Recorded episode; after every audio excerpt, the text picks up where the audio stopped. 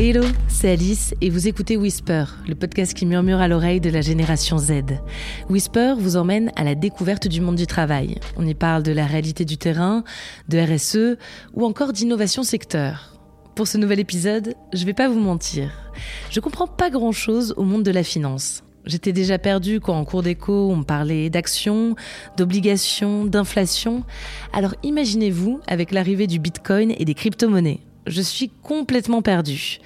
Mais il paraît que la blockchain est vraiment une des technologies les plus révolutionnaires de notre époque, et particulièrement dans le secteur bancaire. Alors ça mérite que je m'y attarde. Aujourd'hui, les acteurs des cryptoactifs sont de plus en plus nombreux et de plus en plus influents. Ce qui m'amène à ma question du jour. La blockchain et les banques, hold up ou coup de foudre? Quels sont les usages les plus intéressants des technologies blockchain dans le secteur bancaire? Quel regard portent les acteurs traditionnels face à la croissance de ces nouveaux usages? Ce sont les questions que je vais poser chez KPMG. Le leader international de l'audit et du conseil dispose d'un pôle technologique de 600 experts en data et analytics et cybersécurité. En mars 2021, le pôle s'est enrichi des experts de Blockchain Partner, la structure fondée par ma première interlocutrice, Claire. Bonjour Claire. Bonjour Alice. Alors pour commencer, j'aimerais en savoir un peu plus sur toi. Est-ce que tu peux me résumer ton parcours euh, en quelques mots? Quels ont été les temps forts? Euh, bien sûr. Alors j'ai un, parcours euh, académique assez classique. J'ai fait une, prépa puis une école de commerce qui s'appelle l'ESCP. Après l'ESCP, j'ai créé mon entreprise avec des amis d'école qui s'appelait au départ Blockchain France et puis qui suite à une fusion s'est appelée Blockchain Partner. et notre métier, c'était et c'est toujours d'ailleurs d'accompagner les entreprises sur les blockchains et les cryptos. Et euh, il y a quelques mois, en mars 2021, on a intégré les équipes de KPMG France. Euh, et donc aujourd'hui, je suis officiellement directrice blockchain et crypto chez KPMG. Quel est votre objectif euh, aujourd'hui en, rejoignant KPMG En fait, cette intégration, elle est, elle est partie d'un constat sur le marché dans lequel on évolue. En fait, aujourd'hui, les projets blockchain et crypto, c'est plus seulement des petits projets d'innovation dans les entreprises, mais c'est vraiment devenu des sujets stratégiques avec des projets beaucoup plus gros. Euh, et donc, on, on avait besoin, euh, de notre côté, alors nous, on avait beaucoup d'agilité, mais on avait besoin de d'accès à des directions générales, et puis on avait besoin de ressources complémentaires aux nôtres. Donc, ça pouvait être des compétences juridiques, par exemple, ou, ou des compétences techniques, euh, peut-être plus classiques que, que, nos compétences blockchain. et donc, ça faisait sens de nous allier à une grande structure. Et c'est vrai que KPMG avait cet avantage d'avoir une palette de compétences très diverses qui allait jusqu'au juridique et, et fiscal euh, ce que n'ont pas beaucoup d'autres structures. Et comme on est sur des sujets nouveaux qui, qui sont liés aussi à ces problématiques euh, autour du juridique, c'était euh, un gros avantage pour nous. Et alors, pour avoir un meilleur aperçu de, de ton quotidien, est-ce que tu aurais, je sais pas, une journée type ou des exemples de missions pour que je comprenne un peu mieux en quoi consiste ton travail? Alors, j'ai pas vraiment de, de journée type. Dans une semaine, je vais avoir à la fois des interactions avec mon équipe, euh, sur, euh, sur les projets en cours, euh, sur les propositions commerciales qu'on est en train de faire à nos clients. depuis quelques mois, j'ai aussi beaucoup d'interactions avec des personnes, on va dire chez KPMG, des partenaires sur certains secteurs spécifiques, par exemple, ou des personnes de chez KPMG Avocat. Donc, je vais interagir avec toutes ces personnes pour créer des offres qui vont faire sens pour nos clients. Moi, dans l'équipe, je m'occupe essentiellement de la partie commerciale et de l'organisation euh, des projets pour nos clients. Donc j'ai un, un, rôle d'avant-vente et puis ensuite je m'assure que les, les projets se déroulent bien. Donc c'est à la fois du management d'équipe et une, une, casquette commerciale. Alors notre sujet du jour, c'est la blockchain. Euh, j'aimerais connaître euh, ta définition de ce terme. C'est quoi la blockchain et quels sont les différents usages possibles? Alors ce qu'on appelle la blockchain, en fait, c'est tout simplement l'ensemble des technologies qui font fonctionner les crypto-monnaies, les crypto-actifs. Euh, tu vois, jusqu'en 2013-2014, en fait, on parlait pas de blockchain, on parlait que de Bitcoin parce que blockchain et Bitcoin c'était pareil. Euh, en fait, ce qu'on ce appelle la blockchain au départ, c'est tout simplement un grand registre de l'ensemble des transactions qui sont faites en crypto-monnaie. Donc, avant 2013-2014, c'était forcément le registre des transactions en Bitcoin. Euh, et depuis, ben, il y a plein d'autres crypto-actifs. Et donc, à chaque fois, par blockchain, on désigne ce fameux registre sur un crypto-actif particulier. Euh, et ce registre, il n'est pas euh, stocké sur un serveur central, mais il est vraiment décentralisé, dupliqué sur euh, plein de serveurs. Donc, c'est vraiment géré par une communauté de passionnés, d'entrepreneurs qui vont mettre à jour ce registre de manière automatisée. et donc, grâce à ces technologies, en fait, on arrive à gérer de la valeur en ligne sans avoir recours à un intermédiaire centralisateur comme, comme une banque ou une institution financière.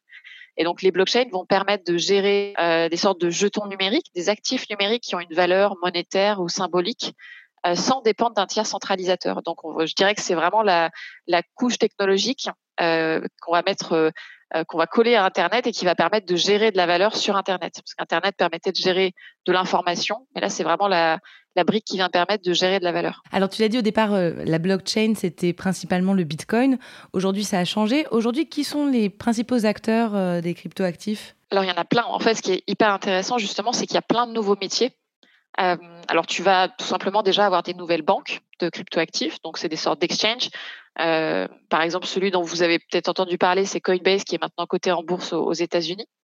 Euh, et donc, ces échanges vont vous permettre euh, d'acheter des crypto-monnaies, de les échanger avec votre monnaie traditionnelle. Donc, si vous êtes en Europe, ça va être l'euro, par exemple. donc, ça, c'est un, nouveau type d'acteurs. C'est les plus gros acteurs aujourd'hui. après, vous avez des acteurs qui vont proposer des, des portefeuilles spécifiques pour stocker vos cryptoactifs. Donc, par exemple, en France, il y a une grosse start-up, alors c'est même plus une start-up maintenant tellement c'est gros, qui s'appelle Ledger, qui vous propose des sortes de clés USB pour stocker vos cryptoactifs. Euh, vous avez des applications mobiles ou des applications qui s'interfacent à votre navigateur, comme MetaMask, qui vous permettent là aussi de stocker vos cryptoactifs. Et puis après, tu vas avoir plein d'applications spécifiques à certains métiers. Euh, tu vas avoir des applications autour de la certification sur blockchain, par exemple. Euh, nous, on a, d'ailleurs un, produit là-dessus qui s'appelle Data Trust. Tu vas avoir des, startups qui vont travailler sur l'utilisation de la blockchain dans l'immobilier, par exemple, pour jetoniser des fonds immobiliers et pouvoir apporter plus de liquidité sur ce marché-là. Euh, alors c'est infini, donc je pourrais en parler pendant des heures, mais ce qui est vraiment intéressant, c'est que la valeur numérique, ça ne se limite pas à la monnaie et aux cryptoactifs, même si c'est aujourd'hui le plus gros marché, euh, mais ça a vraiment des applications dans tous les secteurs, parce que dans tous les secteurs, tu vas avoir de la valeur numérique à un moment donné. Et dans tout ce spectre, quelles sont pour toi les technologies les plus, euh, les plus importantes ou les plus prometteuses? En fait, je dirais qu'aujourd'hui, les, les, les, acteurs qui vont être amenés à devenir des géants sur ce marché-là, ça va vraiment être les acteurs qui vont euh, se positionner comme des sortes de nouveaux intermédiaires ou comme des incontournables. Et donc, je parlais au début des échanges et des acteurs autour de la conservation des, des cryptoactifs. Euh, pour moi, ces acteurs-là, ce, seront les GAFA de demain, on dire les, les GAFA de la crypto. Donc pour moi, c'est vraiment euh, voilà la, clé. Et par exemple, en France, si on, si on a envie d'avoir un écosystème plus fort, il faut qu'on réussisse à, attirer ces acteurs-là, euh, ou en tout cas à, à, ce que les aider les acteurs traditionnels à se positionner aussi sur sur cette activité-là. Maintenant, pour moi, les, secteurs les plus concernés, euh, je dirais qu'il y a tout le secteur finance, et j'entends finance au sens large, c'est-à-dire en incluant aussi la gestion d'actifs, voire de l'assurance, parce que c'est des métiers qui, on va dire, dans, dans, leur cœur de métier, tu vas avoir cette gestion monétaire, ces transactions conditionnelles, cette conservation monétaire, etc. Donc ces acteurs-là sont, sont concernés en premier. Euh, et puis après, tu vas avoir des acteurs qui sont euh, nativement numériques, euh, comme par exemple les acteurs dans le jeu vidéo, qui eux aussi ont beaucoup à faire sur ces technologies parce que ils, ils, sont déjà, je dirais, nativement adaptés pour utiliser ces technos. Et en troisième lieu, je dirais que tu vas avoir tous les tous les acteurs qui, sans que leur cœur de métier soit la gestion monétaire ou la gestion de valeur, vont quand même avoir une utilité pour ces technologies. Donc, je pense par exemple à l'immobilier ou au secteur de l'énergie, euh, qui vont avoir soit euh, besoin d'apporter de la liquidité sur leur marché, soit besoin d'apporter euh, de l'automatisation dans la gestion de leurs transactions. Et alors, donc, en tant que, que fondatrice de Blockchain Partner et aujourd'hui chez KPMG, tu as des fonctions de, de conseil hein, sur ces thématiques. Quels sont les usages de la blockchain les plus recherchés aujourd'hui par les entreprises? Alors, on a des clients qui sont vraiment à différents niveaux de maturité. Tu vas avoir certains clients qui vont venir nous voir en disant, ben, en fait, nous, on, on, veut comprendre parce que justement, on sent qu'il y a quelque chose à faire, mais on ne sait pas exactement quoi. Euh, donc, faut pas imaginer que tous les tous les clients viennent nous voir avec un usage précis en tête. C'est pas forcément le cas. Donc, on a souvent une première phase qui va être une phase un peu de, de conseil stratégique euh, pour aider nos clients à comprendre ce que sont ces technos et euh, toutes les implications que ça peut avoir euh, sur leur métier. ensuite, tu vas avoir une phase où effectivement, ils ont une idée précise en tête et ils veulent la mettre en œuvre. Et donc là, euh, tu vois, je pense par exemple à un projet qu'on vient de terminer pour euh, pour une filiale de Bouygues Construction en Suisse qui s'appelle Le Singer Maradi, où c'est un projet autour du vote et où on a utilisé les techno-blockchain pour créer une application de vote anonyme pour les habitants d'un écoquartier pour qu'ils puissent voter sur, je sais pas moi, est-ce qu'on qu'on crée un, un, poulailler par exemple dans notre quartier, voilà, des choses comme ça. et donc, ce qui est intéressant avec les blockchains, c'est que on, on va pouvoir justement assurer euh, à la fois une grande transparence, mais aussi une forme de confidentialité des données. Euh, et donc, on, les applications de vote anonyme sont assez intéressantes. Alors, pas encore assez matures pour aller à une échelle euh, nationale, mais déjà à l'échelle d'un quartier, ça, ça, fonctionne très bien. Donc ça, c'est un exemple d'application recherchée. On a aussi travaillé sur des applications autour de l'assurance automatisée, par exemple.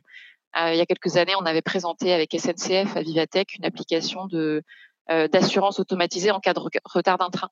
De se dire, bah, si demain mon train est en retard de plus de deux heures, bah, automatiquement je vais euh, recevoir le remboursement et j'aurai pas besoin de voilà cocher des cases dans un formulaire et que ce formulaire soit validé par quelqu'un, mais tout se fera de manière automatique. Donc euh, les, les, applications sont, sont assez diversifiées euh, et, c'est ça qui est intéressant dans notre métier, en fait, c'est qu'on voit des gens très différents et des secteurs très différents. Et quel rapport alors entretenez-vous euh, avec les banques? Tu en as un petit peu parlé, hein, les acteurs traditionnels euh, ont leur rôle à jouer dans, dans, tout cet écosystème. comment tu as, vu, tu as vu ce rapport aux banques évoluer ces dernières années Nous, les banques, c'est nos, nos, premiers clients. Hein. Notre premier gros client, tu vois, c'est la Banque de France. Euh, pour qui on avait gagné un appel d'offres début 2016 et c'est ça d'ailleurs qui a donné lieu à notre fusion avec une autre start-up. Euh, donc nous, en tout cas, euh, professionnellement, on a un super bon rapport avec les acteurs bancaires qui ont beaucoup de curiosité sur ces technologies-là. Et en fait, ce qui est intéressant aussi, c'est que ça a été les, les premiers acteurs à se positionner sur le sujet. C'est-à-dire qu'assez rapidement, dans les départements innovation, ils ont mis des gens pour regarder euh, les blockchains, les cryptos. Ils ont fait beaucoup de veille. Et donc, dans toutes les banques, on trouve des gens qui sont hyper compétents. Et donc, on a des, bah, dialogues très facilités parce que euh, ils comprennent de quoi on parle et donc ça va, ça va beaucoup plus vite euh, pour discuter. Donc, on a beaucoup travaillé pour BNP Paribas, par exemple. on avait fait un POC pour Crédit Agricole aussi. Donc, voilà, on, a travaillé avec quasiment toutes les banques de la place. et à chaque fois, ça s'est très bien passé. Maintenant, euh, le rapport des banques avec l'écosystème crypto plus généralement, bah, forcément, c'est plus ambivalent parce qu'on est sur des technologies qui viennent aussi concurrencer euh, leur cœur de métier. Et donc, euh, bah, les banques, elles se demandent finalement comment tirer parti, tu vois, de, de chaînes et des cryptos.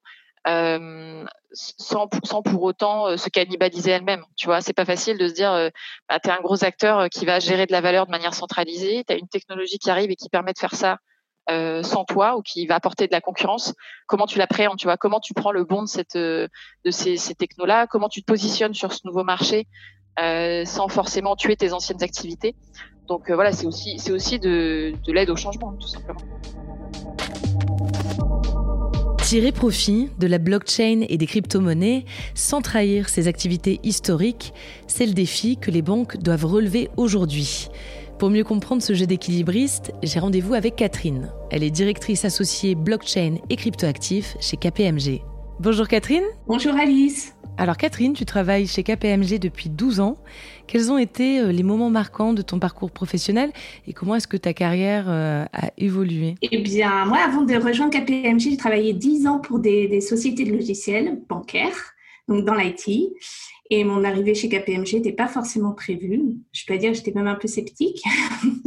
Mais euh, la culture d'entreprise chez KPMG m'a beaucoup plu et, je dois dire qu'un des passages marquants, c'était mon, passage manager. C'était un peu une forme d'accueil dans la famille euh, KPMG. Et puis bien sûr, après euh, mon, passage en tant que directrice associée, j'étais ravie à l'époque qu'on me confie ces responsabilités et je me doutais pas de toutes les aventures qui allaient venir à moi ces cinq dernières années. Alors donc aujourd'hui, euh, tu es directrice associée blockchain et cryptoactifs chez KPMG. En quoi consiste ton poste? Mon poste, il consiste en fait depuis quatre ans à, développer l'offre de services pour tous nos clients français. Euh, donc l'offre de services autour des technologies blockchain et des cryptoactifs. Donc ça consiste à du conseil, de la stratégie, de l'audit. Il y a une grande palette de services que l'on regarde, mais on regarde également euh, la fiabilité, la sécurisation, tous les risques autour de ces nouvelles technologies qui sont encore des technologies émergentes. C'est ce que je trouve intéressant. On regarde un petit peu le sujet sous, sous différents angles. Et je coordonne aussi nos activités avec les autres bureaux de KPMG dans le monde qui travaillent sur le même sujet. Donc, c'est extrêmement intéressant de participer à ces calls avec, avec l'Australie, avec les US, avec Singapour, plus proche de nous, évidemment, avec nos collègues suisses, allemands, européens en général. Tu as quand même une, belle expérience hein, dans la technologie du secteur financier. Au départ, quelle était euh, la, position donc, euh, euh, des banques face à ces, ces, nouveaux outils, ces nouveaux usages il, devait y avoir quand même une part de méfiance, j'imagine. Bah, il y a quatre ans, la première chose qu'on a fait, nous, quand on a commencé à voir ces technologies vraiment arriver sur le secteur de l'entreprise, on va dire, parce que c'était au départ un petit peu des technologies qui étaient développées de façon assez confidentielle par des, spécialistes, on est allé tout de suite voir nos clients bancaires euh, pour, euh, leur parler du sujet et justement pour qu'ils euh, évaluent les opportunités euh, parce que bah, tout le monde est toujours méfiant, hein, c'est pas propre aux banques, euh, tout le monde est méfiant face à la nouveauté, euh, en particulier quand il s'agit de technologie. Il y a un mélange d'excitation, d'attente par rapport aux opportunités qui sont offertes, et en même temps il y a la peur de l'inconnu, il y a la peur des risques. Mais justement, quels sont les principaux risques hein, de l'utilisation de la blockchain, des blockchains dans le secteur bancaire? Ce sont des technologies qui sont nouvelles, donc il y a, des technologies complexes, donc il y a déjà un risque à, à bien les maîtriser à avoir les bonnes compétences, les bonnes expertises, à comprendre euh, ce que c'est qu'un smart contract, par exemple, euh, comment ça fonctionne, à comprendre les, mécanismes de sécurisation autour des cryptoactifs qui passent par euh, la conservation de ce qu'on appelle des clés privées. il y a également des aspects autour des réseaux, donc ça aussi c'est assez complexe. Il faut maîtriser beaucoup de choses sur la technologie elle-même. Et puis il y a des risques financiers purement euh, par exemple, sur les cryptoactifs, il y, a, tout ce qui est lié à la lutte anti-blanchiment.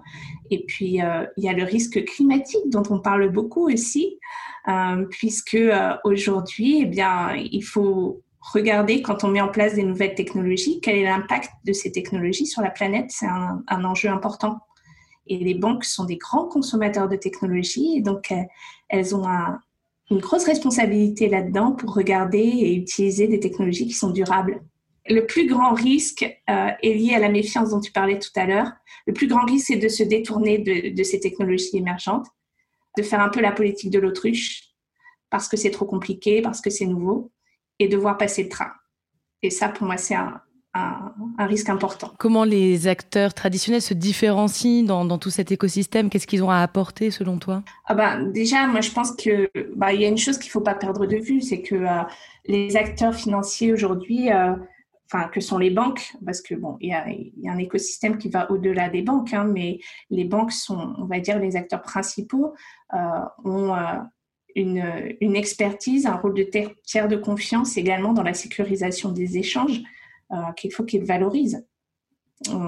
Et donc, c'est très important, c'est un enjeu pour eux de s'appuyer sur ces technologies-là pour valoriser tout leur savoir-faire et toute leur expertise en interne. On parlait tout à l'heure de la lutte anti-blanchiment. Aujourd'hui, il y a des, des équipes entières d'experts de ce sujet, des développements technologiques sur ces sujets-là.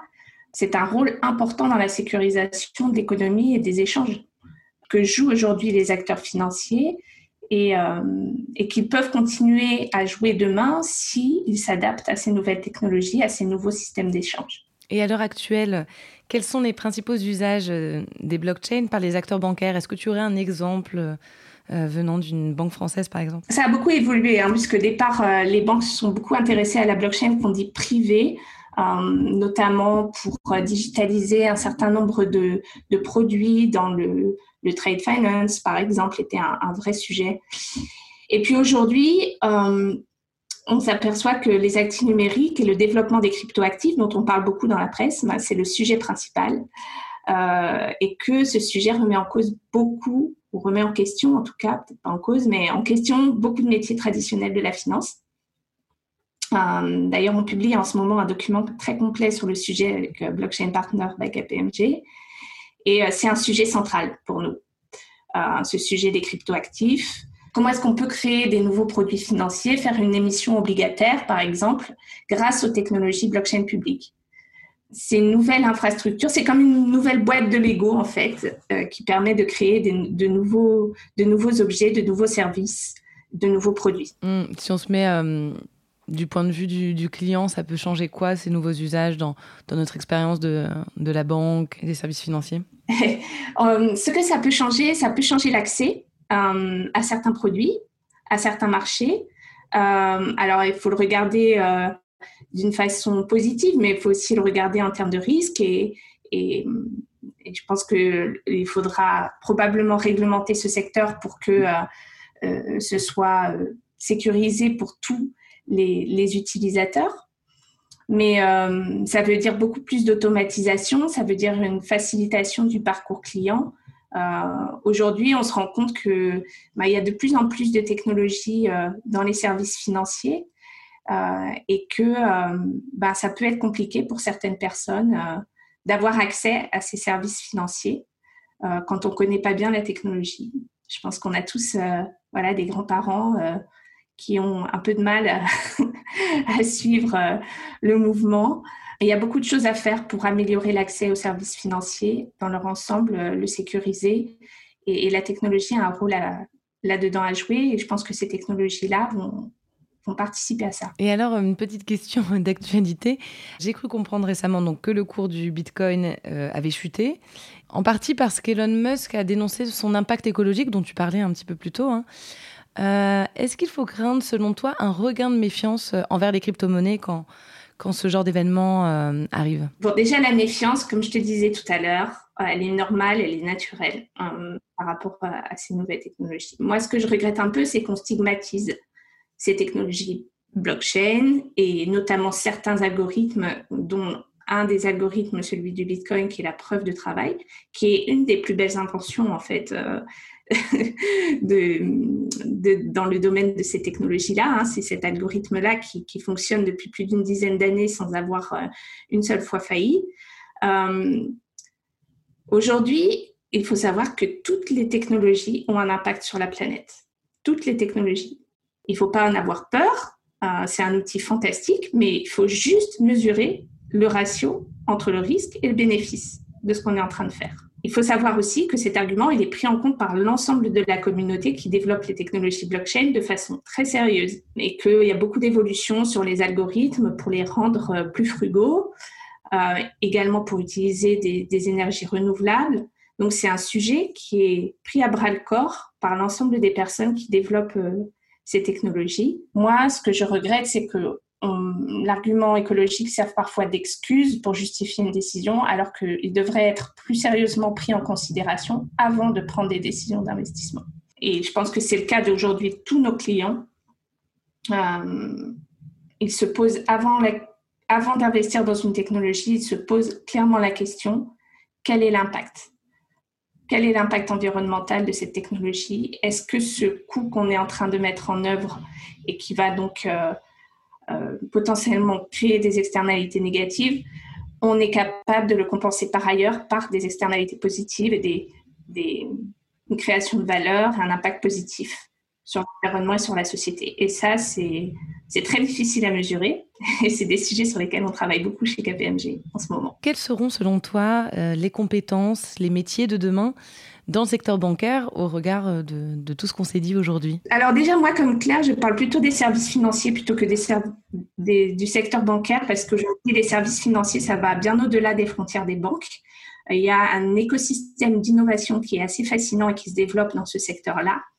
Et évidemment, il y aura des nouveaux métiers. On voit déjà émerger des grandes plateformes d'échange, euh, des services aussi de conservation des actifs, euh, qui seront un métier à part entière mais aussi on aura besoin d'applications pour auditer ces, solutions-là, pour sécuriser tout cela. Je parlais de la lutte contre le blanchiment. Il y a déjà des, sociétés qui travaillent là-dessus, comme Chain Analysis, qui analysent les différents portefeuilles de crypto-monnaies pour identifier euh, les flux qui sont problématiques. Donc il y a énormément de nouveaux métiers qui vont se développer autour de ces, de ces nouvelles technologies et qui seront à la frontière entre la technologie et la finance, donc ils nécessiteront des, des compétences euh, sur les deux sujets. La question initiale était la blockchain et les banques, hold-up ou coup de foudre? Peut-être ni l'un ni l'autre. Comme souvent, la vérité est plus nuancée. En quelques années, les cryptoactifs se sont multipliés et les usages de la blockchain se sont diversifiés. Le temps où la blockchain se résumait au Bitcoin paraît lointain. Les acteurs financiers ont saisi tôt les opportunités de telles technologies, ils ont cherché à les comprendre et les utilisent aujourd'hui de plus en plus. Mais comme disait Claire, attention à ne pas se cannibaliser. Les cryptoactifs demeurent des concurrents dans la gestion de la valeur. Et comme le disait Catherine, il est crucial de rester vigilant et attentif aux répercussions de ces nouveaux usages, notamment sur le plan environnemental. C'est la fin de cet épisode de Whisper. C'était le dernier de la saison. On se retrouve à la rentrée avec de nouveaux épisodes, de nouvelles découvertes sur le monde du travail et ses innovations.